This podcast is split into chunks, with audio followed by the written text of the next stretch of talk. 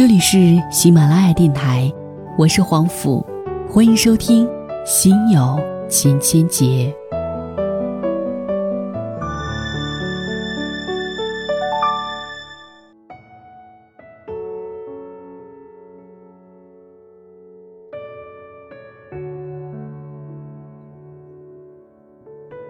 今天为您带来的文章原标题叫做《别和负能量的人在一起》，作者李尚龙。说到爱情，关于早恋，支持和反对往往众说纷纭。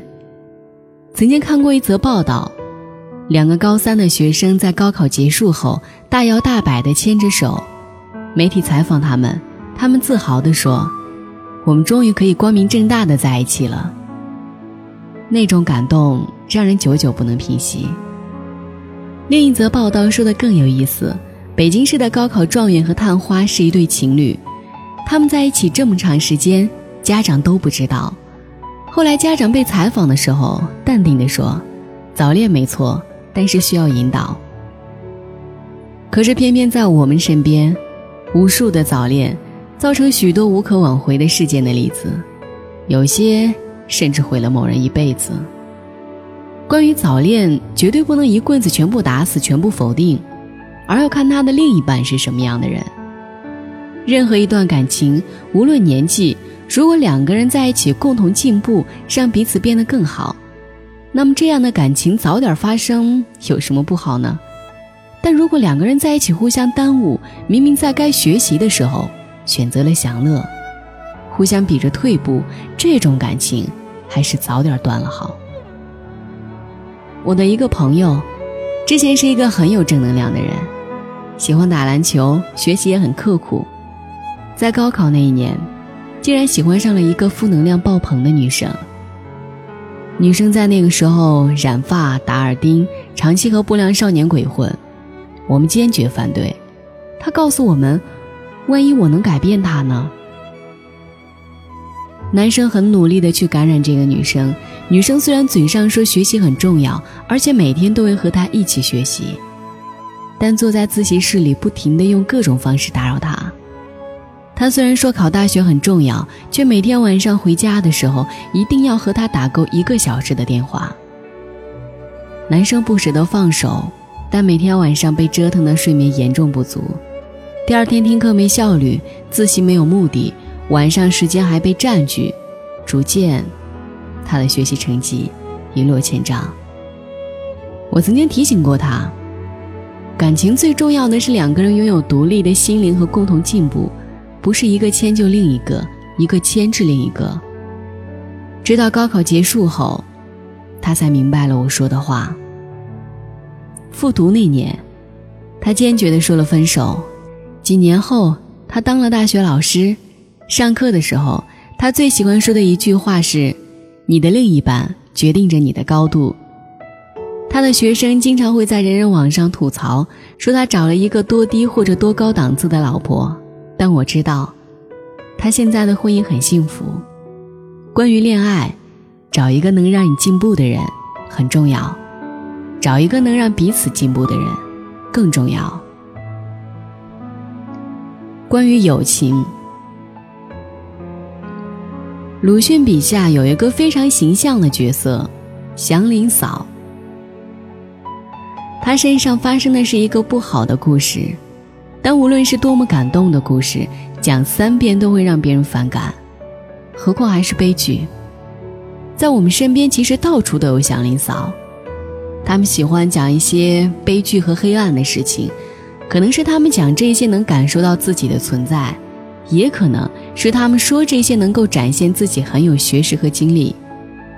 但是这些人很自私，他们自己讲嗨了，完全不顾别人的感受。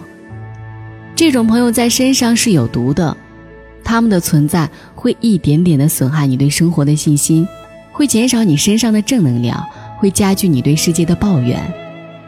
可是。他们给不出解决方案，给不了你希望。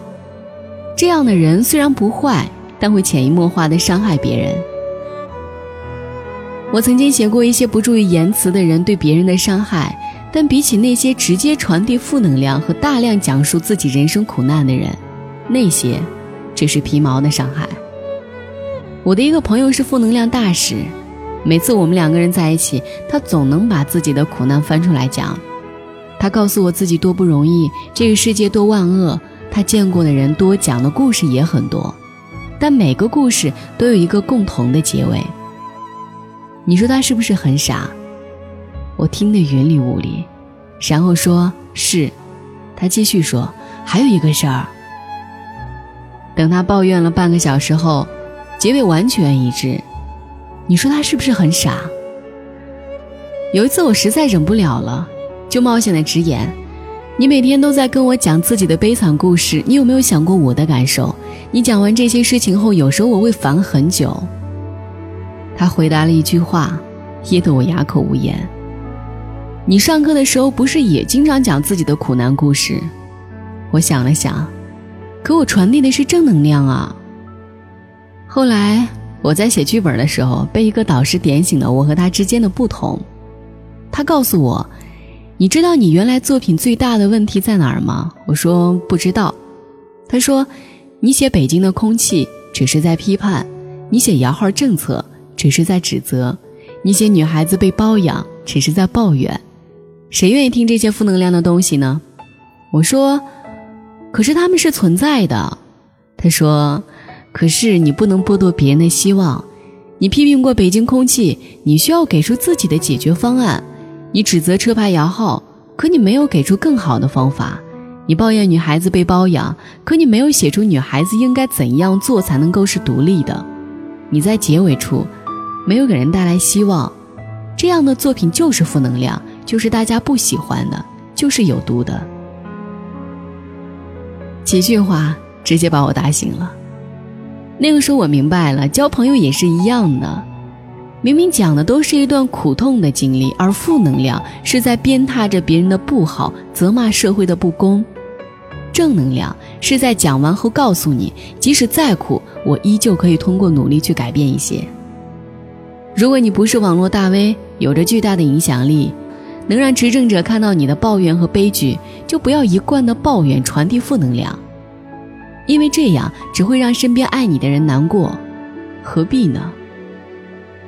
我不喜欢像林嫂似的朋友，他们不断唠唠叨叨的给我们洗脑，会潜移默化的改变我们的价值观。他们喋喋不休的强调痛苦，会点点滴滴的腐蚀我们的正气。离开这些有毒的人，去交那些能鼓励你的朋友，交那些在挫折中能激励你的朋友。你的朋友，也决定你的高度。说到亲情。笔者李尚龙他自己也坦言道，在写第三点的时候，已经是春节了，窗外是热闹的鞭炮，身边是幸福的亲人。年夜饭的时候，家里做了很多菜，有鸡鸭鱼肉。李尚龙和他的姐姐在美国呢待过一段时间，他们的饮食习惯有一点和西方人很像，不吃鸡爪。偏偏呢，家人就在他和他姐姐面前呢放了一盘鸡爪。直到饭局结束，那盘鸡爪都没有动。这道菜因为是他们的伯伯做的，然后伯伯便开口问：“你们两个小家伙，一人来一只。”他们赶紧摇头说：“不吃不吃。”伯伯说：“不行啊，要吃。古人说吃鸡爪是抓钱的，以后要赚大钱。”他继续的劝了很久，态度很坚决。两个人笑了，因为这是没有任何逻辑的。于是指着一个盘子说：“伯伯。”古人说：“把盘子吃了也能发财。”没想到一句玩笑话，让伯伯在饭桌上生气了。他们的父亲看到伯伯生气了，赶紧打圆场。于是莫名其妙的，他们吃完了两只鸡爪。我就在想，一个如此喜欢控制人的家长，如何和孩子相处？如果一个人的教育是正确的，那么这种稍微带有暴力的方式可能还能带来一些好的结果。但不是每一个人的教育都永远正确。如果说态度一直的强硬，那就麻烦了。可能我们再去看看他伯伯的孩子和他的伯伯他们的生活方式，会让我们明白这一点，也会让我们确定这一点。笔者呢在文章中也说到，表哥虽然和伯伯住在一个城市，但除了周末回去见见父母，其余时间都是独立的生活。他们无法远程操控自己的孩子，孩子只是表面答应父母的请求，该做什么还是去做自己的。其实，关于和父母那些旧观念的矛盾，最好的方式不是改变他们，更不是妥协的变成他们。而是独立的生活，自立的活着，并且尊重他们管你的权利。其实，每个人在生活里都多多少少的受他人的影响，爱人、亲人、朋友、身边人的性格、生活习惯都在潜移默化，多多少少的决定着你的人生。跟着蜜蜂能找到花朵，跟着苍蝇只能找到厕所。安静的时候。注意时不时的看一看身边的人，远离那些能让你变得消极的朋友，多和一些具有正能量的人在一起。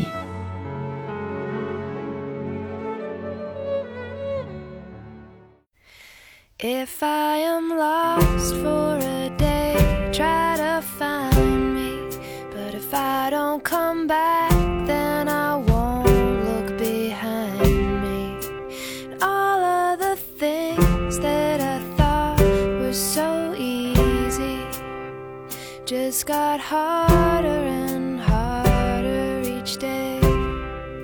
December is darkest, in June there's the light. But this empty bedroom won't make anything right. While out on the landing, a friend I forgot to send home who waits up for me